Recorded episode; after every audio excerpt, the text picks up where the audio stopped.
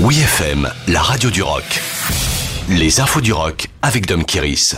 Ozzy Osbourne, le patient récalcitrant. À peine remis d'une opération chirurgicale importante, Ozzy Osbourne profite de sa convalescence pour sortir un nouveau single intitulé Passion Number 9 en ce vendredi 24 juin.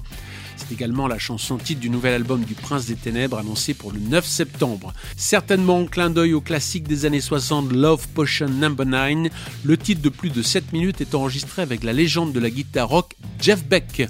Ozzy Osbourne a raconté que la chanson parle d'un établissement psychiatrique. Avoir quelqu'un comme Jeff Beck qui joue sur mon album est tout simplement incroyable, c'est un honneur absolu.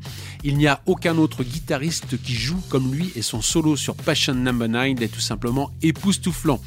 Le 13e album solo de l'ex-chanteur de Black Sabbath est produit comme le dernier Ordinary Man de 2020 par Andrew Watt.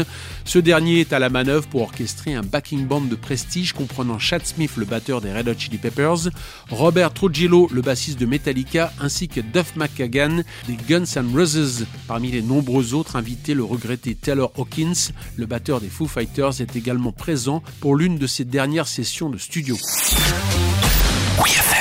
Thème Impala remix Elvis. Le musicien producteur australien Kevin Parker à la tête de Thème Impala a remixé Edge of Reality, un titre qui figure sur la bande originale d'Elvis, le biopic de Baz Luhrmann. La bande originale comprenant des reprises du King par des artistes contemporains est déjà disponible, comme le film qui est à voir en salle depuis le 22 juin. À l'origine, Edge of Reality est une chanson d'Elvis Presley qui était déjà sur la BO du film Live a Little, Love a Little, sorti en 1968. Cet été, le groupe psychédélique Tame Impala est également présent sur la BO du film The Minions 2 avec le tube ensoleillé Turn Up the Sunshine, composé pour la voix de la diva soul Diana Ross. Retrouvez toutes les infos du rock sur wfm.fr.